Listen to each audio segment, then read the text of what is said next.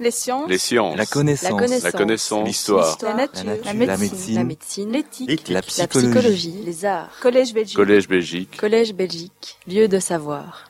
Donc, eh bien, bonjour à, toutes et à tous. Donc, on va ici, je vais essayer d'être le plus bref possible pour qu'on ait le temps d'échanger.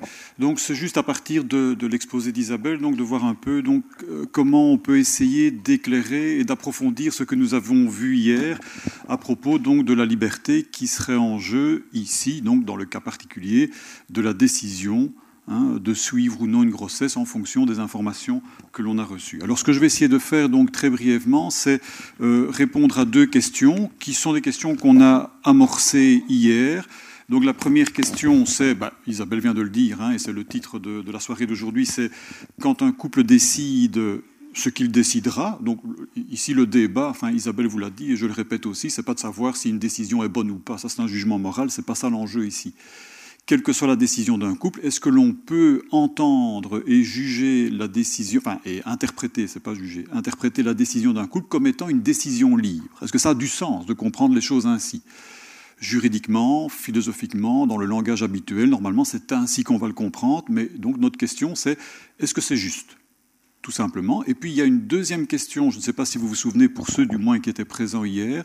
La deuxième question, c'est la suivante.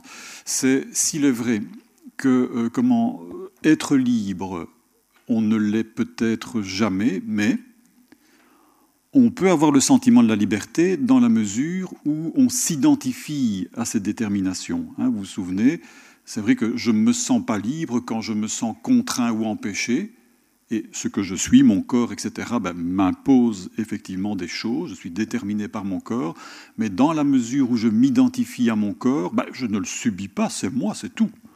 Et donc la liberté, ou en tout cas le sentiment d'être libre, est là présent.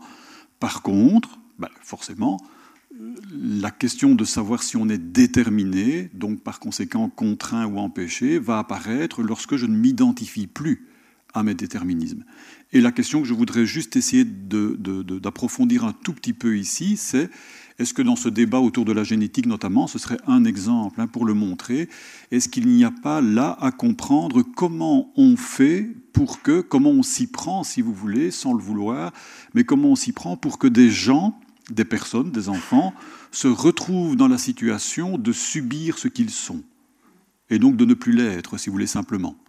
Et donc c'est ça que je voudrais aussi essayer d'approfondir un petit peu, mais avec le temps que nous avons, vraiment très brièvement, et je m'en excuse déjà avant de commencer. Alors partons d'un exemple.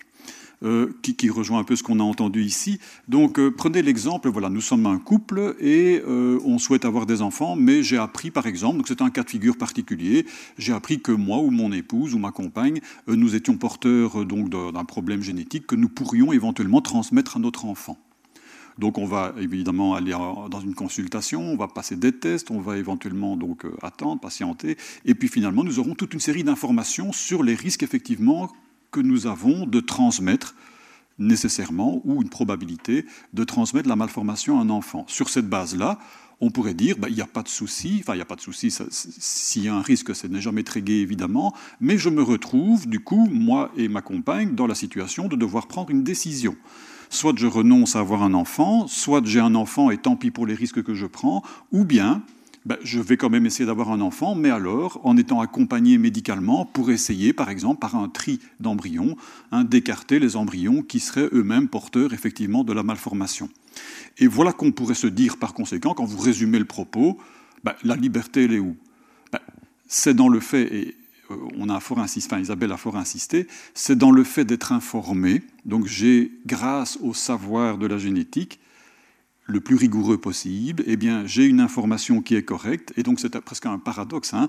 Une information évidemment qui nous donne à penser qu'en partie nous sommes déterminés, mais n'empêche, quand j'ai ces informations-là, sur ce savoir-là, eh bien, je me retrouve donc dans la position d'être libre, de devoir du coup choisir la décision, effectivement, que j'estimerais être la meilleure pour moi. Donc on vous dira, ben oui, la liberté, elle est là, grâce au savoir, les gens sont libres de décider ce qu'ils souhaitent. Par contre, quand on ne sait pas et qu'on transmet sans, donc, euh, en, l'ignorant et qu'on transmet une maladie, bah, là, il n'y a pas de liberté, évidemment, et là, on est plutôt bah, alors confronté à un problème qu'il faut bien assumer maintenant. Là, pas de liberté de choix, en tout cas, ça c'est évident. Donc voilà, le savoir génétique est ce qui rend libre. De façon générale, remarquez bien, donc ici c'est un cas particulier, dans la médecine en règle générale, hein, donc le droit va dans ce sens-là, donc on vous dira, j'en ai parlé d'ailleurs hier rapidement, c'est vrai qu'on dit on doit informer son patient pour qu'il puisse librement décider s'il va se faire opérer, pas opérer, etc. etc. C'est une réflexion très générale qui est devenue un lieu commun. Ce que nous devons vérifier, c'est si ça marche effectivement ou pas, si cette interprétation-là donc est correcte. Alors, le problème est lequel?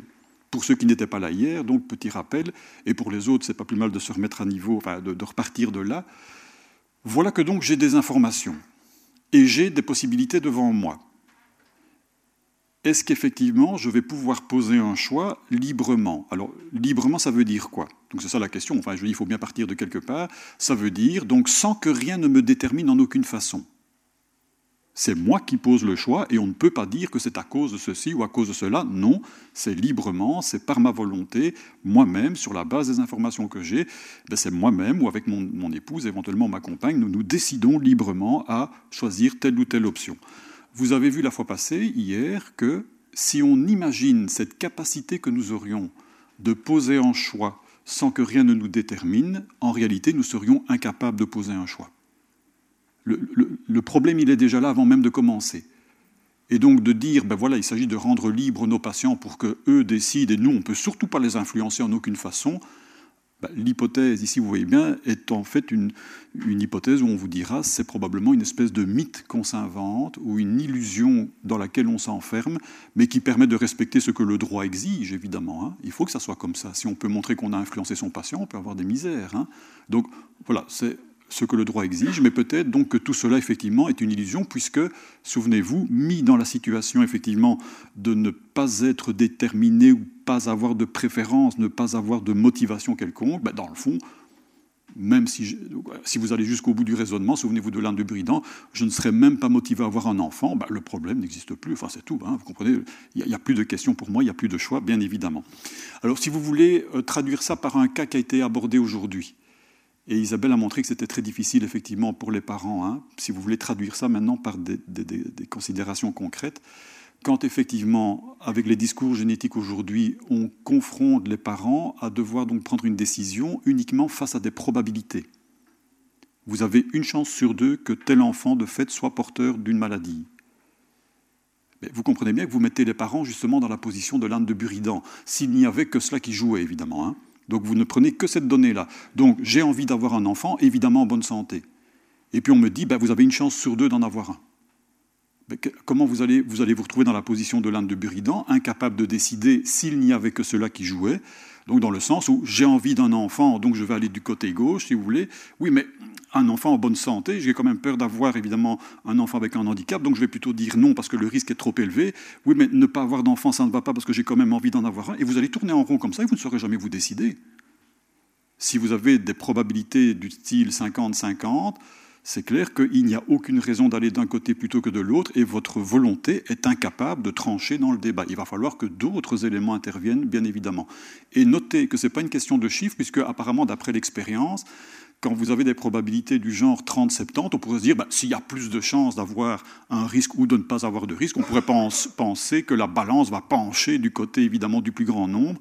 Mais ce que montre de nouveau l'expérience, semble-t-il en tout cas, pour certains parents, là je ne sais pas si on peut généraliser, mais en attendant, c'est que c'est tout aussi difficile de trancher, évidemment. Dès qu'il y a un doute, voilà, on est dans l'hésitation et il va falloir s'inventer une raison pour pouvoir trancher et sortir du dilemme dans lequel on est, bien évidemment.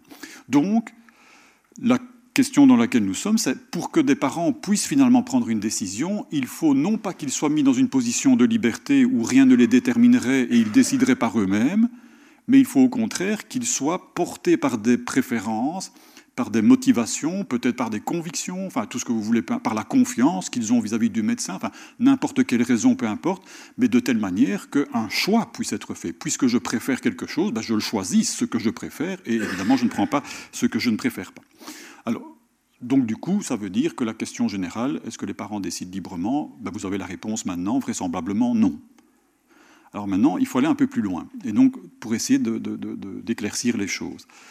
Alors, parmi les éléments qui vont déterminer une décision, Alors il y a plein de, déterminants, plein de causes évidemment qui peuvent intervenir. Moi je ne vais pas vous parler de tous, sinon on n'aura jamais fini. Mais il y en a deux par rapport à ce que nous avons vu aujourd'hui et hier. Il y en a deux qui méritent peut-être d'être euh, soulignés. La première chose qui va influencer d'une façon ou d'une autre une décision, ben, c'est d'abord le discours génétique.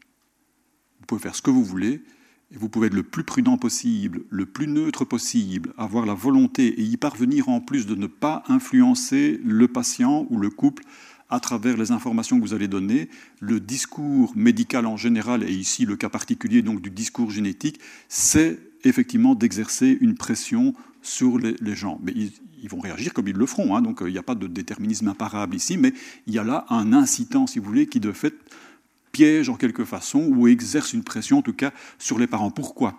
Eh bien parce que qu'on le veuille ou non, quand vous regardez les choses avec une certaine distance, le discours médical en général et le discours génétique ici en particulier est d'emblée normatif.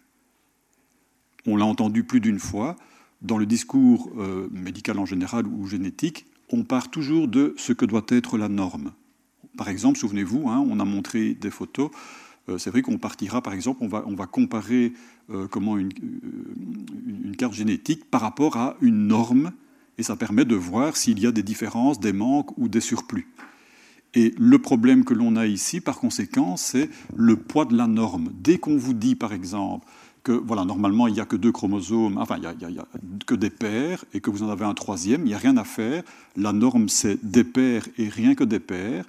Et si pour un chromosome, le 21, le 18, le 13, ou peu importe lequel, ben, on voit qu'il y en a trois, et non pas une paire, vous pouvez l'interpréter comme vous voulez, mais manifestement, on n'est pas dans ce qu'on doit être. Et ça suffit déjà pour avoir un jugement, évidemment. Un jugement qui se veut le plus neutre possible, mais n'empêche, on est déjà en train d'introduire l'idée dans la tête des parents que donc votre enfant, effectivement, n'est pas normal. Même si ceci dit, il n'y aura peut-être pas de symptômes. Enfin, euh, trisomie, évidemment, il y a des, symptômes, voire des, handicaps très lourds. Mais même si on est dans des cas où il n'y a pas de symptômes visibles, il n'empêche, mon enfant a quelque chose qui n'est pas normal. Et ça suffit déjà, évidemment, pour ne pas vous laisser neutre et indifférent. Dès que vous avez une norme et un écart par rapport à une norme, ben, on est tous humains. C'est un impact, évidemment, et ça peut influencer d'une façon ou d'une autre. Il n'y a pas de, chemin tout tracé évidemment, mais ça va avoir un impact. On n'est plus indifférent évidemment par rapport à la nouvelle. Donc ça c'est une première chose. Maintenant, deuxième chose, c'est que quand on vous dit, toujours à propos du discours génétique, quand on n'est pas dans des relations de cause et d'effet aussi simples que ce que je viens de dire ici, il n'empêche, le discours génétique est quand même normatif, donc il impose une norme, et la norme aujourd'hui, on a tendance à penser que ça devient la suivante, celle à laquelle on est confronté souvent, c'est soit mon enfant est effectivement un enfant qui n'a aucun risque prévisible de développer une maladie, soit, non pas il va en développer une de maladie ou une malformation ou un handicap, mais il a le risque de pouvoir en développer un.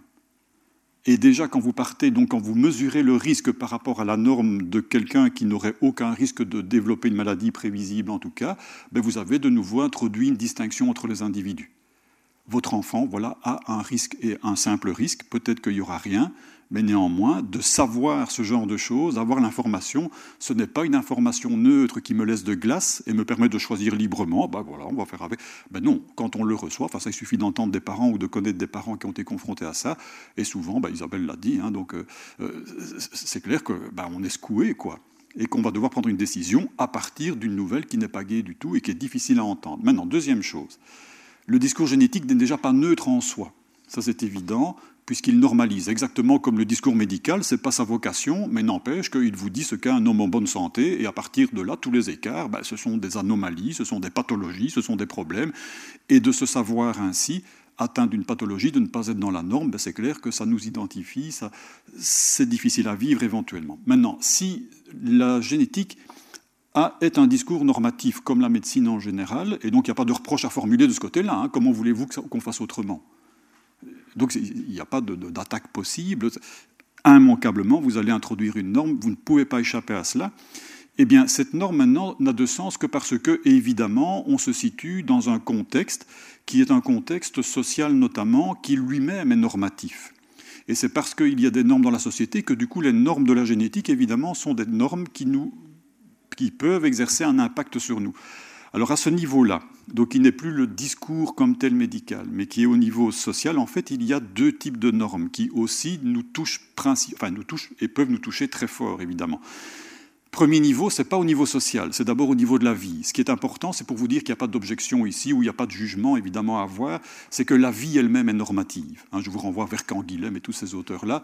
Donc la vie est normative, c'est-à-dire qu'effectivement, ça, ça implique quelque chose d'important pour le handicap, c'est que dans le fond, la vie impose des conditions pour que nous puissions la supporter. Donc pour le dire bêtement, si vous voulez, ben, c'est clair qu'il faut avoir des poumons, un cœur, etc. Si nous voulons vivre dans le monde tel qu'il est ici, avec de l'air, etc. Ben, voilà. si vous n'avez pas ça, ben, vous mourrez. Et c'est vrai que le phénomène de normalisation ici de la vie elle-même, qui impose des conditions pour que l'on puisse survivre hein, dans ce monde-ci, c'est vraiment un phénomène de normalisation radical, parce que si vous ne rentrez pas dans les conditions, c'est la mort. C'est aussi simple que ça. Donc vous êtes dedans ou vous êtes dehors. Ou bien alors, si vous êtes entre les deux, c'est une souffrance parce que vous serez limité, vous ne pourrez pas effectivement jouer le jeu de la vie, étant donné que vous n'aurez pas rempli toutes les conditions qui sont nécessaires pour nous, êtres humains, pour pouvoir jouer ce jeu-là. Donc la vie est déjà normative par elle-même, et évidemment c'est ce qui fait que quand on entend un diagnostic génétique ou médical, hein, quand ce sont des maladies graves, ben, on sait que ce n'est pas qu'une norme médicale, elle est vraie, la norme médicale, parce qu'elle évoque une norme de la vie, évidemment. Si mon enfant a tel ou tel handicap, est-ce qu'il pourra vivre? Et c'est avec ça qu'on joue évidemment. Et donc, de nouveau, ben, plus je m'éloigne de la norme, vous comprenez, et plus, ben, comment voulez-vous que je reste indifférent C'est la, viabilité évidemment de l'enfant qui est en jeu. Mais évidemment, il faut être un peu plus précis parce qu'on ne peut pas, en tout cas, se réduire à cela. Ce qui est vrai, c'est que la vie donc est impitoyable en quelque façon, hein, elle n'accepte pas les demi-mesures, mais en attendant, la société, dans toutes les cultures finalement, mais dans la nôtre en particulier, a décidé de s'opposer à la norme de la vie. Et donc on fait en sorte aujourd'hui effectivement que l'on puisse euh, bien faire vivre ce que la vie aurait pourtant condamné à mort. Hein, donc c'est les maladies qu'on reporte, etc., etc. Mais c'est pas ça l'enjeu.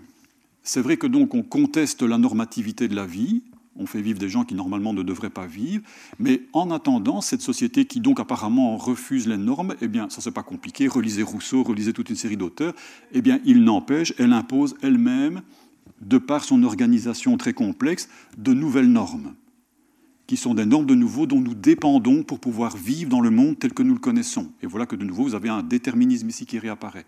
Et quelles sont les normes en question Si je devais les, décrire ici simplement, sans trop rentrer dans des détails, ben on vous dira, étant donné le monde occidental tel qu'il se développe effectivement, qui est de plus en plus complexe, notamment par le biais de la technologie, grâce à la médecine, etc., en fait, tout ce que vous voulez, eh bien c'est vrai que pour pouvoir vivre dans ce monde, vous pouvez faire ce que vous voulez, mais en attendant, il faut un certain niveau d'intelligence.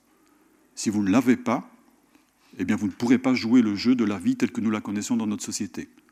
Et c'est tout le problème, hein, pensez à ça concrètement, du handicap mental, hein, euh, notamment, en tout cas quand il est grave et sérieux, ben, c'est vrai qu'il y a là des parents, que moi je rencontre, parce que je travaille un peu dans ce milieu-là, qui se demandent, mais pourquoi mon enfant vit enfin? Et qui se demandent où est la qualité de vie pour ces enfants qui sont grabataires, qui n'ont plus aucune, qui n'ont pas de vie qui ressemble à la vie telle que nous devrions la vivre, notamment. Donc c'est vrai qu'il y a un minimum d'intelligence, de perception du monde, de compréhension, de communication par conséquent. Deuxième condition pour pouvoir vivre dans le monde tel que nous le connaissons, et de nouveau c'est une contrainte pesante. Hein. et quand on sait le faire, ben, ça va tout seul évidemment, mais quand on est exclu de cela, c'est quand même terrible. C'est tout ce qui relève de la mobilité. Si on ne sait pas se mouvoir, se déplacer, Hein, si on est condamné à être gravataire, effectivement, mais c'est vrai qu'on peut se demander, mais quel est encore le sens de cette vie-là? Alors on apprécie chacun comme on veut, hein, donc peu importe, ici il n'y a pas de jugement de nouveau avoir, mais c'est vrai que n'empêche que ça ne soit pas une objection pour vivre ou que l'on en fasse une, c'est une norme qui est pesante et que de fait on essaye de rejoindre et de respecter d'une façon ou d'une autre pour pouvoir tout simplement être ici par exemple présent, c'est parce que vous êtes mobile et que vous pouvez vous déplacer, hein, et tant que c'est possible, c'est bien. Troisième condition évidemment dans notre société, c'est d'autant plus important, c'est le contrôle de soi, de pouvoir se tenir qu'il n'y ait pas, par exemple, ici, pendant qu'on est en train de, euh, discuter, ben, quelqu'un qui crie, l'autre qui, je ne sais pas, moi, arracherait les tentures. non, voilà, on peut rester assis, personne ne bouge, et c'est ce qui permet que nous puissions vivre des choses ensemble, évidemment. Et puis, à un moment donné, vous parlerez, on échangera, etc., sans qu'on s'étripe éventuellement. Enfin, voilà, le contrôle de soi, c'est effectivement quelque chose de fondamental. De nouveau, si vous travaillez dans le monde du handicap, eh c'est justement une des difficultés que l'on a de gens qui deviennent imprévisibles. Hein, donc apparemment tout se passe bien, puis vous en voyez un tout d'un coup qui effectivement a un comportement qui est même éventuellement effrayant, mais c'est difficile de vivre ainsi. Non, il y a ce présupposé permanent que nous sommes capables tous de nous tenir, et c'est une norme qui est vraiment très très prégnante. Et puis, peut-être la plus injuste d'entre toutes, hein, celle-là on peut peut-être la relativiser, mais notre société est impitoyable quand même de ce côté-là. Il y a encore une quatrième norme au moins, peut-être qu'on pourrait en trouver d'autres, remarquez bien, mais qui est du côté de l'esthétique. Il est clair qu'il y a des normes de beauté hein, qui, existent. Alors on peut être très généreux évidemment et s'éloigner de la norme éventuellement, ne pas être exigeant enfin trop exigeant en tout cas, parce que plus on est exigeant, plus on est malheureux aussi, remarquez bien, mais enfin bref. Mais en attendant, il y a un moment où ça devient quand même interpellant. Et il y a des personnes, quand elles sont effectivement malheureusement atteintes d'une maladie qui les détruit ou bien ne sont pas gâtées par la nature ou que sais-je d'autre, ben c'est vrai qu'elles le disent. Hein, quand vous discutez avec ces personnes-là, ben c'est une souffrance hein, de voir le regard des autres sur moi, donc d'avoir une, apparence telle que ça empêche la relation, que ça, fait peur aux gens éventuellement. Enfin voilà, vous avez, il y a un minimum d'esthétique évidemment qui est nécessaire pour pouvoir vivre en société. Hein, et même si on trouve ça injuste, mais en attendant, apparemment en tout cas, ça semble être quelque chose de très très prégnant. Alors tout ça pour vous dire quoi? Donc le discours génétique est un discours qui est normatif, donc qui crée une norme à partir de laquelle on peut juger les écarts. La vie elle-même est normative, la société elle-même, de par son fonctionnement, et d'une culture à l'autre, les normes vont changer, mais il n'y a rien à faire pour que ça fonctionne socialement. Ben, il y a des normes qui s'imposent, qui sont presque intuitives, évidemment, d'une façon ou d'une autre. Donc je vous donne un exemple, euh, d'abord pour pouvoir euh, développer une petite idée. Euh, l'organisation de la société crée donc du handicap ou fait apparaître en tout cas des individus comme étant des inadaptés ou des gens à tenir à la marge à l'écart d'une façon ou d'une autre. Alors c'est parfois des bêtises qui permettent d'en prendre conscience. Si vous faites 2 mètres 40, ok, eh bien vous êtes un, inadapté. L'organisation de la société, sauf ici, remarquez bien, parce que les portes sont grandes, mais dans l'organisation standard de la société, si vous allez dans un bus, j'ai encore vu ça, dans un train, j'ai vu ça euh, la semaine passée, si vous êtes trop grand, vous vous prenez tous les linteaux de porte. Et donc on dira, mais toi, tu es trop grand, ben, baisse-toi, quoi. Mais, c'est toi qui as un problème. Ben non, c'est la porte qui est trop basse en réalité. Mais vous comprenez, voilà, quand on organise une société, hein, eh bien, c'est vrai que voilà, ben, il faut bien se mettre d'accord sur des hauteurs de porte, etc. On ne va pas faire du sur-mesure en permanence, mais n'empêche que dans l'organisation de la société et des règles que l'on va mettre en place, eh bien, ceux qui sortent ou qui ne sont pas dans le cadre des règles posées, par exemple ici les, hauteurs de porte, eh bien, c'est clair que vous en faites des inadaptés par rapport à la vie ordinaire. Tandis que pour vous, et, enfin, je n'ai pas vu qu'il y avait des, gens trop grands ici, pour vous et moi, ben, les portes on ne se sent pas contraint ni déterminé par elle, on passe en dessous sans même devoir regarder, évidemment. Mais par contre, quand vous êtes trop grand, tout devient un problème et vous êtes déterminé. Regardez aussi, il y a des études qui sont faites, mais je ne sais pas ce qu'elles valent, je vous avoue, je vous dis ça avec beaucoup de prudence. Euh, on, on, nous dit la société est organisée principalement pour des droitiers. Et donc, s'il y a des gauchers parmi vous, ben, vous pourriez peut-être en témoigner, mais il y a des études qui montrent que, donc, parce que subjectivement, évidemment, on peut toujours dire tout et n'importe quoi, mais euh, objectivement, apparemment, mais je ne sais pas ce que valent ces études, ben, l'ensemble des gauchers se retrouve dans toute une série de situations que j'ai du mal à imaginer, mais mis en difficulté. Parce que le monde n'est pas fait pour des gauchers, si vous voulez. Il a bien fallu, il faut bien mettre les, poignées de porte quelque part, et donc on ne peut pas les mettre des deux côtés à la fois, évidemment, c'est pas possible. Donc il faut trancher. Mais du coup, vous mettez en difficulté, et alors ben, il y a des études qui vont plus loin, mais de nouveau, que valent-elles? Je vous avoue je suis assez sceptique, mais enfin soit, en montrant que du coup, les gauchers ont moins de chances de survivre que les droitiers. Ils ont une vie un peu plus courte statistiquement évidemment. Hein. Donc, que valent ces études, je n'en sais rien, mais ce n'est pas idiot de le penser au moins, d'en faire l'hypothèse. Après, il faut le vérifier, à mon avis, de manière un peu plus sérieuse, bien évidemment. Mais tout ça pour dire quoi? Tout ça pour dire que la question du handicap, parce que c'est du handicap finalement que l'on parle, avec tous les cas qui ont été racontés euh, par Isabelle, ben, c'est de ça qu'il est question finalement, hein, d'un enfant qui devient handicapé, ou bien d'un adulte qui par un accident devient lui-même handicapé. La question du handicap n'est jamais la propriété d'un individu.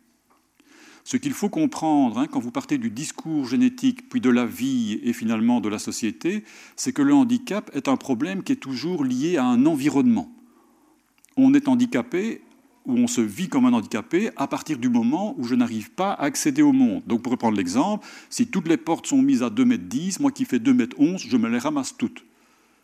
Donc c'est le contexte, ma relation au monde qui fait que ma taille devient un handicap pour moi. Mais en soi, mesurer 2 mètres 11, ce n'est pas un handicap.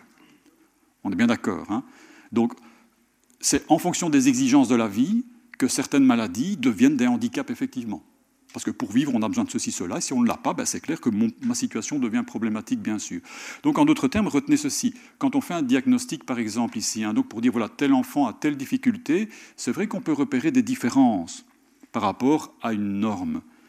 Mais ça ne dit pas encore que cette différence, nécessairement, le critère de la vie est infaillible, évidemment, hein, mais pour tout ce qui relève de la société, ça ne dit pas encore que, évidemment, ce critère, cette différence, va se traduire par un vécu qui sera vécu comme un vécu donc de personnes handicapées. C'est dans la relation au monde ou dans la relation à la vie que, effectivement, un handicap se définit toujours. Et si jamais vous avez un doute, ben, ce sont des choses qui sont classiques, hein, donc je vous invente rien ici, vous n'avez qu'à aller voir. Donc, du côté de l'OMS notamment, ils ont fait un travail de ce côté-là qui est un peu critiqué, mais enfin qui n'est pas mal. C'est tout simplement euh, donc un, catalogue de classification. Je ne sais pas si vous connaissez cela. C'est ce qu'on appelle la classification des fonctionnements, des handicaps et de la santé. Donc, c'est une classification de toutes les pathologies. D'accord Et alors ils essayent tout simplement dans cette classification-là. Vous avez le deuxième volume qui est sorti aujourd'hui, enfin qui est sorti il y a quelques années. Vous avez tout simplement donc la tentative d'avoir un discours, une description de toutes les pathologies ou de tous les handicaps possibles dans un langage universel pour qu'on puisse se comprendre. Que qu'on soit ici, qu'on soit aux États-Unis, qu'on soit en Chine, voilà, essayer d'avoir une description la plus simple possible et qui permettent donc de pouvoir se comprendre entre nous pour décrire ce que c'est qu'une maladie, un handicap ou un dysfonctionnement éventuellement. Et quand vous regardez comment ça fonctionne, cette classification, eh bien vous verrez que ce qu'il demande que l'on croise comme données, donc c'est tout simplement effectivement la description de l'individu, bien sûr, avec ses handicaps, je ne sais plus marcher, ceci, cela, ou je ne sais plus penser, je ne sais plus réfléchir ou n'importe quoi d'autre, mais toujours en relation avec l'environnement. Et c'est l'addition des deux qui fait qu'il y a un handicap, oui ou non. Si on était tous, euh, pour, allez, pour le dire simplement, si on était tous cul on ne serait pas handicapé. Ce serait la norme, ça irait de soi. Mais le fait que tout le monde marche, si vous êtes cul tout d'un coup, il y a un problème. C'est par rapport à l'environnement, par rapport à ce qu'est le monde, par rapport à ce que sont les autres, que ma différence devient, oui ou non, un problème. Alors, on a fait un petit détour. Si j'ai fait ce petit détour, c'est pour essayer de répondre aux deux questions que j'ai posées en introduction. La première question, donc c'est la plus simple, me semble-t-il, en tout cas on voit tout de suite l'idée apparaître. Qu'est-ce qui fait, c'était la question que je soulevais, que pour être libre, donc, je dois effectivement m'identifier à mes déterminismes, et plus je les vis normalement, simplement, sans que ça ne soit un problème, ben, plus je me sens libre, quand bien même je suis déterminé. D'accord? Mais maintenant, c'est vrai que je me sentirai par contre contraint et donc pas libre parce que je subirai mes déterminismes comme un empêchement ou comme une contrainte. Et la question, souvenez-vous, c'était mais comment ça se fait que certains des déterminismes qui sont les nôtres, nous en venons à les vivre éventuellement comme des contraintes et des empêchements? Ben, Une hypothèse, il y a d'autres éléments, hein, donc euh, j'ai bien conscience qu'il n'y a pas que ça. Mais parmi les éléments qui contribuent à faire de nos spécificités des handicaps qui nous déterminent négativement, dans ce cas-ci, eh bien, l'hypothèse que je vous soumets notamment, c'est une des causes parmi bien d'autres, c'est vraisemblablement les discours normatifs et la, normativité de la société. C'est-à-dire, ben forcément, mais de nouveau, il n'y a peut-être pas de jugement à avoir là-dessus. Comment voulez-vous qu'on ait une société sans normes? C'est pas possible. Hein Donc, le contexte dans lequel nous vivons, c'est lui, ou le regard que les autres posent sur nous, c'est lui qui fait que des déterminismes qui me caractérisent deviennent pour moi quelque chose qui m'empêche de vivre. Je vois bien qu'en étant comme je suis, bah, je vais vous donner un exemple simple. Des parents, donc c'est même pas l'enfant ici, j'ai un enfant handicapé. Eh bien, quand je me promène avec mon enfant handicapé, disent certains parents, je vois que les autres m'évitent. Ils sont embarrassés, ils voient bien cet enfant qui n'est pas comme les autres, et ça me met en difficulté comme parent. Tout d'un coup, on est le pestiféré du quartier, quoi. Hein. Quand les gens ne nous connaissent pas, ne connaissent pas le handicap, etc., ben, ça fait peur, manifestement. On voit des enfants partir en pleurant, des choses pareilles. Eh bien, c'est cette réalité-là, si vous voulez, qui fait que tout d'un coup, du coup, ma situation de parent, donc c'est même pas moi qui ai le handicap ici, devient une situation difficile, effectivement. D'accord?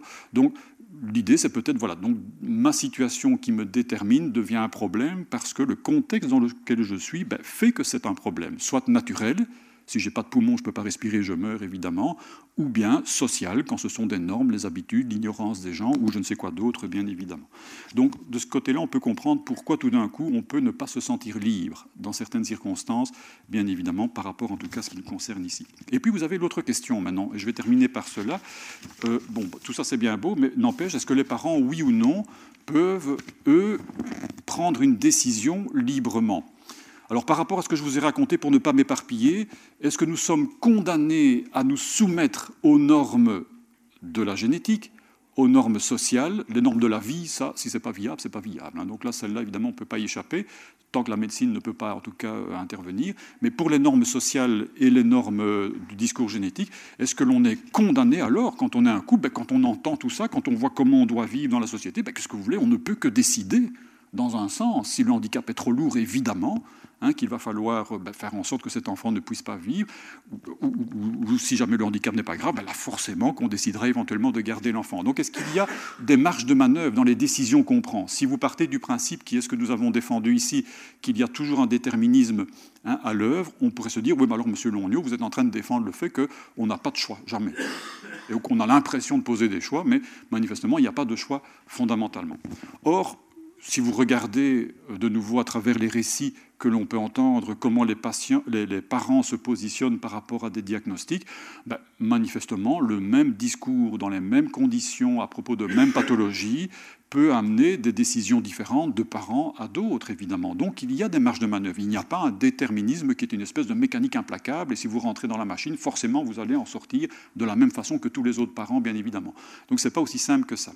Maintenant, donc on peut évidemment dire non.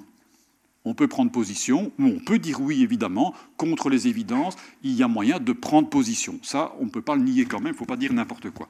Alors, ceci étant dit, je vais vous donner un exemple maintenant, parce que quand bien même on peut prendre position, ça c'est indéniable, il n'empêche, est-ce que cette prise de position est une prise de position qui renvoie à la liberté telle qu'on l'imagine, c'est-à-dire des parents qui pourraient décider par eux-mêmes sans être influencés par rien? Alors j'ai essayé d'aller, euh, en réfléchissant ensemble, je me suis dit, mais comment je vais essayer d'interroger ça? Finalement, je me suis dit, le plus simple, c'est encore d'aller chercher un exemple. Alors évidemment, un exemple n'est pas une démonstration, mais avec l'exemple, vous allez peut-être comprendre que la question mérite au moins d'être posée. Alors l'exemple en question ici, c'est l'exemple de quelqu'un qui, contre la pression sociale et la pression médicale, a décidé de garder un enfant handicapé. D'accord? Donc c'est l'exemple le plus facile pour nous, évidemment, ici, puisqu'on aurait tendance à dire, hein, on a dit 96% des parents décident évidemment de, comment, de, ne pas garder un enfant trisomique, par exemple, hein, en tout cas en France, et chez nous c'est plus ou moins les mêmes chiffres, d'après ce que moi je connais. Donc on pourrait dire, bah, c'est vrai que c'est peut-être, on serait tenté de le dire, ceux qui ont le courage de dire non qui sont libres. Les autres, ils suivent la pente glissante, si vous voulez. Hein, et alors on dira, eux, ils sont déterminés par la société, non au handicap, non à la différence, enfin je ne sais pas quoi, et tous ces machins-là, tandis que ceux qui ont le courage de dire non, ça c'est des gens libres. Alors vous allez voir que, évidemment, avec tout ce que je vous ai raconté hier et aujourd'hui, ce n'est pas comme ça qu'il faut. Enfin, moi j'ai l'impression, en tout cas c'est ça que je vous soumets. Maintenant vous jugez comme vous voulez évidemment, mais j'ai l'impression que c'est évidemment des jugements de valeur ici et que ce n'est pas comme ça qu'il faut le comprendre. Alors donc la personne que j'ai été chercher ici, qui elle a gardé effectivement euh, un enfant handicapé, qui même, ça a été plus loin, euh, comment a de nouveau attendu une grossesse en étant informée du risque. La première fois, elle ne s'y attendait pas évidemment et a eu un deuxième enfant en toute connaissance de cause avec le même handicap que pour le premier enfant. Et la maladie en question, donc c'est, je l'ai noté parce que je ne suis pas spécialiste de ce, genre de choses, c'est une maladie orpheline, donc une maladie génétique orpheline, c'est la leucodystrophie métachromatique. Donc, il fait qu'un enfant meurt après 3 ou, 3 ou 4 ans. Comme, enfin, l'espérance de vie est vraiment très réduite, avec une perte de toutes ses facultés. Enfin, c'est vraiment une, dégénérescence. Hein, c'est, terrible, hein, il faut bien reconnaître que c'est une épreuve. Et donc, cette personne vous voyez bien, pourrait dire, et c'est comme ça qu'elle le présente d'ailleurs, moi j'ai dit non, j'ai posé le choix libre de garder un enfant d'abord, et en plus, surtout quand il souffrait beaucoup, les médecins lui disaient, mais enfin, mais ne le laissez pas souffrir, c'est pas possible. Non, il faut qu'on se batte. Et puis, je remets le couvert, j'ai une deuxième fille, eh bien, c'est reparti pour un tour. Bon. Alors, c'est qui cette personne? Eh Bien, c'est tout simplement Anne-Dauphine Julien qui est une dame, je ne sais pas si vous étiez là cette fois-là, il, y a euh, il y a deux ans ou trois ans maintenant, elle est venue ici pour les grandes conférences, c'est comme ça que j'ai repensé à elle, évidemment, puisque j'avais dû l'interroger, euh, c'est une dame extraordinaire, donc c'est vrai qu'elle a des choses à raconter, elle a une vision particulière qui est la sienne, mais en attendant, c'est quelqu'un qui, voilà, qui fait réfléchir, et on se demande, mais comment c'est possible, où va-t-elle chercher le courage de, de, de, hein, s'affronter à, tout ce qu'elle voilà, tout, tout ce a dû euh, vivre ici, enfin bref, bon. Alors elle a écrit deux livres, le premier livre, c'est tout simplement deux petits pas, euh, euh, dans le sable mouillé, qui l'a rendu célèbre. Et puis elle en a publié un deuxième, euh, qui est Une journée particulière. À la fin du deuxième bouquin, il y a un épilogue, et je vous lis la fin, donc où là vous retrouvez ce discours qui consiste à dire, donc je vous dis déjà comment moi je l'ai lu, mais donc peut-être que je me trompe dans l'interprétation. Dans le fond, c'est une question de courage et de liberté, de dire non Hein, euh, et de s'opposer au fatalisme, suivre la pente euh, glissante, etc., etc. Donc voici ce qu'elle dit. Donc tout à la fin de son livre, elle d'abord elle cite un poème. Je vous lis pas tout le poème, je vous lis les quatre dernières euh, strophes. Donc c'est un poème d'un certain, enfin les quatre dernières phrases d'un certain donc Henley qui a en fait donc c'est un, poète du 19e siècle et qui a écrit un poème qui s'appelle Invictus et donc invaincu. Et ce titre-là, ça vous fait penser sans doute à un film avec Nelson, Mandela. C'est un poème que Nelson Mandela récitait. C'est pour ça, c'est de là que vient le titre évidemment, du, film en question. Hein, bon. Alors, donc que dit la fin de ce poème? Je vous le lis d'abord parce que euh, sa conclusion, si vous voulez, est une, un commentaire sur la fin de ce poème. Voici ce que dit le poème Aussi étroit soit le chemin, nombreux les châtiments infâmes, je suis le maître de mon destin, je suis le capitaine de mon âme. Donc vous comprenez déjà dans quel sens on va aller. Hein. donc c'est moi qui décide. Il n'y a rien qui décide pour moi. Alors voici ce qu'elle dit. Donc n'oubliez pas, elle a deux enfants, dont un qui est déjà mort, et elle a l'autre qui a été greffé, enfin qui a été soigné, qui apparemment vit toujours pour l'instant. Et voici ce qu'elle dit. Ce poème m'invite à croire que les événements de l'existence ne nous dépossèdent pas de notre vie. Comme le capitaine d'un navire ne décide pas des tempêtes qui agitent la mer et malmènent son embarcation, il n'en reste pas moins maître à bord. Barre en main, il décide des actions à effectuer pour sauver son bateau. Sur la terre ferme, eh bien, il en va de même. Les épreuves s'imposent à nous. Que se passe-t-il alors? Quand elles s'abattent sur nos vies, nous réduisent-elles au statut de pantins désarticulés ballottés au gré du vent mauvais? J'ai longtemps été tenté de le croire, d'imaginer que nous n'avions d'autre possibilité alors que de subir notre vie jusqu'au bout. Aujourd'hui, je suis intimement convaincu que nul ne choisit les épreuves de sa vie, mais que nous pouvons choisir, liberté, la façon dont nous allons les vivre, ou essayer de les vivre. Essayer chaque jour, tomber souvent, perdre courage parfois, comme le capitaine boit la tasse, roule jusque dans la cale, manque de passer par-dessus bord, mais s'accroche à son bateau. S'arnache à la barre, vit la tempête, lui fait face jusqu'à ce qu'elle s'achève ou qu'il en soit le maître. J'étais heureuse avant, avant tous ces événements, donc d'avoir ces deux enfants avec un handicap grave. Mais mon bonheur était fragile, précaire, parce qu'il dépendait des circonstances de ma vie. Il était intimement lié aux cases que j'avais cochées. Il était donc susceptible de vaciller à la moindre vague. Ce bonheur-là s'en est allé en même temps que mes illusions de vie idéale. À sa place, s'est installé en moi un autre bonheur profond, solide, durable. Ce même bonheur qui a permis à Thaïs, donc Thaïs c'est sa première fille décédée, malmenée par la vie, souffrante, impotente, de ne pas cesser d'être heureuse. Et comme elle aujourd'hui, rien ne m'empêche d'aimer la vie et l'aimer même si, trois petits points. Voilà, et ça se termine comme ça. Alors, quand vous lisez ceci, donc vous voyez bien, elle, elle essaye de rendre compte de son combat, de ses combats, parce qu'elle est toujours dedans, évidemment avec sa deuxième fille maintenant, euh, mais en attendant, elle essaie de rendre compte en disant, voilà, moi j'ai la liberté effectivement d'avoir choisi. Alors elle ne pose pas de jugement sur ceux qui auraient choisi euh, d'avorter, par exemple, ou d'euthanasier un enfant qui souffre horriblement. Euh, enfin, pour ce que je connais d'elle, c'est quelqu'un qui manifestement ne pose pas de jugement là-dessus. C'est pas ça son débat de nouveau. Et je vous ai dit aujourd'hui, c'est pas ça non plus le débat. Mais ce qui m'intéresse donc dans ce qu'elle raconte, c'est tout simplement ceci. Est-ce que de fait, dans ce qu'elle dit, est-ce que c'est bien un acte libre qui n'a été déterminé par rien donc c'est moi qui ai décidé, c'est moi le capitaine de mon navire, c'est moi qui ai décidé de garder mes enfants et donc je l'assume pleinement. Est-ce qu'elle a raison d'interpréter son choix en termes de liberté? Eh bien, si vous reprenez une toute petite phrase que je vous ai lue, vous avez le début de réponse. Autant cette dame est géniale, autant malheureusement, elle est à côté de ce qui la motive. Elle ne comprend pas le poids de sa décision. en tout cas, c'est ce que je lui dirais si je pouvais lui écrire. Je peux lui écrire, mais bon, je ne vais pas le faire, ce n'est pas, très intéressant. Mais donc voici ce qu'elle dit. Donc souvenez-vous, je vous lis cette, phrase. Donc barre en main, donc, quand elle parle du capitaine, il décide des actions à effectuer pour sauver son bateau. Alors l'idée est la suivante. Donc évidemment, c'est qu'une phrase ici. Hein, enfin, c'est pour essayer d'attirer votre attention. Le capitaine, pourquoi il se bat? Est-ce qu'il le décide librement et il n'y a rien qui l'influence? Ou bien est-ce qu'il le décide parce qu'il veut sauver son bateau? Et que cette volonté, déjà première, évidemment, là, il n'y a pas de discussion possible, j'ai déjà cette envie, je veux me battre, Et c'est parce que je veux me battre, effectivement, ben, que du coup je m'oppose à la tempête et que je ne lâche pas le morceau et que je ne vais pas me laisser détruire, évidemment, à moins que la tempête soit trop forte, mais en tout cas que je vais rentrer dans un combat. Jamais le capitaine, hein, si vous prenez des situations plus ou moins semblables, jamais il n'a été au-dessus de la mêlée. Est-ce que je vais me battre ou pas? Ben, Je ne sais pas. Enfin, je suis indifférent par rapport à cela. Mais non. Si on a envie de se battre, c'est à partir de là qu'on va poser les choix que l'on va poser.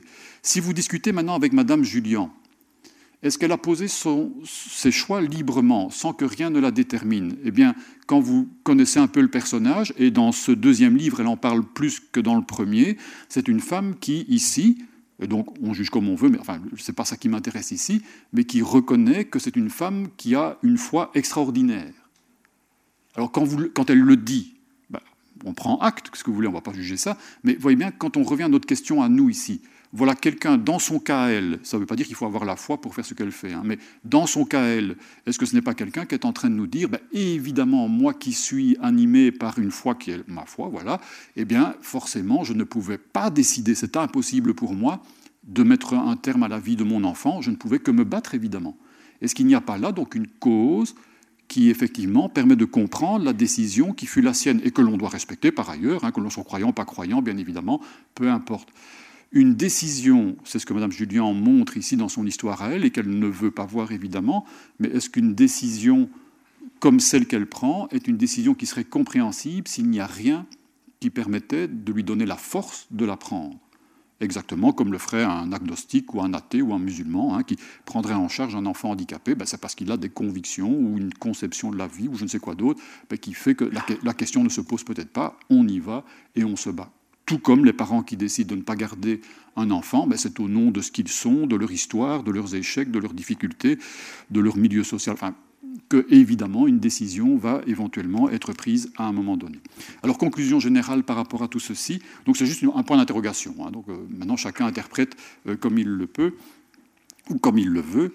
Maintenant, conclusion générale par rapport à tout ceci, si je n'ai ben, pas le temps, donc je, tant pis, c'est pas grave, parce que c'est intéressant qu'on discute, donc... Euh, euh, enfin, c'est quand même... Allez, je veux quand même... Deux, choses, juste. Quand on rentre dans cette approche où on se dit, mais dans le fond, la liberté est peut-être un concept strictement idéologique, ou juridique, si vous voulez. C'est comme ça qu'on interprète les choses, mais dans la réalité, peut-être que c'est beaucoup plus complexe et il y a toujours des causes qui interviennent. On pourrait se dire maintenant, et je ne voudrais pas que vous partiez avec cette impression, bah, c'est quand même une vision un peu triste de la vie, hein, de penser que donc il y a toujours des causes qui nous traversent d'une façon ou d'une autre.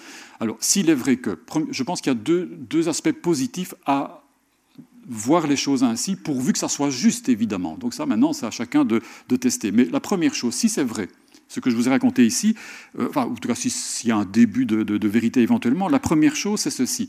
Donc, chacun d'entre nous, nous sommes déterminés et profondément déterminables. Nous ne cessons de subir les influences du monde. Eh bien, quand vous prenez conscience de cela, la première chose que moi je vois comme aspect positif en tout cas, c'est tout simplement que ça fait de chacun d'entre nous quelqu'un qui peut agir sur les autres. Et donc ça nous convoque à une responsabilité vis à -vis des autres. Faire attention à ce qu'on dit, faire attention à la façon de nous positionner, parce que même quand on est indifférent, eh bien, de vivre au milieu de gens indifférents, c'est encore une façon, effectivement, eh bien, de subir leur présence et d'être influencé par eux. Donc, le déterminisme n'empêche pas du tout une question fondamentale qui est que je suis responsable de l'impact que j'ai sur les autres, jusqu'à un certain point en tout cas. Et donc là, il y a quelque chose qui me semble être euh, grand. Si par contre vous partez du principe que les gens font ce qu'ils veulent comme ils veulent, bah alors moi j'ai rien à voir. Hein qui viennent dire après que c'est de ma faute s'ils font ce qu'ils font? Ah non, c'est vous qui assumez, c'est votre problème, évidemment. Hein. Donc ici, au contraire, vous faites sauter ce culte de l'individu responsable tout seul de lui-même, et au contraire, vous renvoyez chacun à une responsabilité vis-à-vis de tous les autres. Et là, vous avez un fondement pour pouvoir comprendre ce qu'est alors du coup ce qu'on appelle en, en philosophie l'éthique, bien évidemment. Et la deuxième chose, c'est, me semble-t-il, je vous le livre tel que je le pense, c'est tout simplement que quand on débarrasse les autres de cette prétendue liberté qu'ils auraient, ça vous permet de les entendre. C'est le même exemple que tout à l'heure. Quand vous partez du principe que les gens sont libres, on dira bah, écoutez, je vous ai informé, hein, imaginez qu'Isabelle fasse ça, je vous ai informé de la façon la plus neutre, maintenant c'est votre problème. Moi, voilà. Aux États-Unis, on raconte que certaines consultations, c'est comme ça que ça se passe. Hein. Donc on informe, on n'influence pas, et puis maintenant on dit aux patients débrouillez-vous. Et quand vous êtes décidé, vous revenez. Ben, dans des cas où il y a des pathologies graves, les patients ne sont pas très contents. Enfin bref, donc c'est vrai que quand on est parti dans l'idéologie de la liberté, c'est vrai qu'on va remettre toute la responsabilité sur le dos du patient et du coup, bah, on n'entend plus ce que la personne vit. Euh, ça, ça ne me regarde pas, évidemment. Tandis que quand vous vous débarrassez de cette hypothèse que les gens seraient libres, on est toujours pris dans une histoire, eh bien, ça vous permet, quand vous arrêtez de les juger à partir de la pseudo-liberté, ça vous permet effectivement de pouvoir essayer d'entendre cette histoire et de comprendre mais pourquoi la personne dit ce qu'elle dit? Ce n'est pas un caprice, même si elle dit je m'en fous, etc. Mais pourquoi elle s'en fout alors? Et il y a toujours des raisons qu'on peut entendre pour essayer de donner du sens, effectivement, et à partir de là, pour peut-être pouvoir aider la personne hein, à aller dans le sens qui est le plus adéquat pour elle, bien évidemment. Donc, comprenez bien, ça permet aussi d'écouter. Je vous donne un exemple pour que vous compreniez l'idée. Euh, quand on a, on en a parlé récemment dans un hôpital, c'est pour ça que je pense à ça, c'est pour que vous voyez un peu en quoi on est en porte-à-faux hein. Je termine, hein, j'ai bien vu que. Euh, mais euh, quand vous avez un témoin de Jéhovah, devant vous qui vous dit Je ne veux pas d'une transfusion, hein, bien c'est vrai que souvent on vous dira, quand vous êtes médecin, ben moi je dois entendre ça comme une demande libre. Il n'y a personne avec un fusil dans son dos pour le forcer à dire ça. Donc c'est son problème à lui, il ne veut pas de transfusion, il n'en aura pas. Je suis obligé de respecter cette affaire-là. Et ça c'est bien de le respecter évidemment. Mais est-ce que j'ai raison de le comprendre comme une décision libre? Ben, C'est parce que j'ai des croyances qu'évidemment je vais vous dire que je ne veux pas de transfusion et que je suis tellement convaincu de mes croyances qu'il n'y a pas d'alternative pour moi. Et donc vous comprenez dans quoi on met les médecins notamment, mais qui deviennent fous avec des histoires pareilles. Donc j'ai en face de moi quelqu'un, je vois qu'évidemment il est déterminé par sa foi, et je n'ai qu'à le respecter, ça c'est pas un problème, hein, mais je vois que c'est ça, mais on me demande à moi de l'entendre comme s'il était libre. Mais quand on vous demande de voir un carré, d'accord, et que en réalité ce que vous avez devant vous c'est un triangle, eh bien on vous rend fou. Et donc de rentrer, d'oser remettre en question la liberté pour essayer d'interroger une certaine forme de déterminisme qui n'est pas une mécanique implacable, mais qui est de fait un jeu de détermination imprévisible, eh bien ça vous permet peut-être de mieux coller en tout cas à la réalité de ce que l'on a devant soi quand on discute avec quelqu'un en général ou quand on discute avec un patient en particulier. Donc là, je trouve qu'il y a aussi un intérêt, me semble-t-il. Voilà, mais je me tais parce que euh, on n'a pas le temps. Merci beaucoup en tout cas pour votre les sciences. Les sciences. La connaissance. La connaissance. L'histoire. La, nature. La, médecine. La médecine. L'éthique. La, psychologie. Les arts. Collège Belgique. Collège Belgique. Collège Belgique. Lieu de savoir.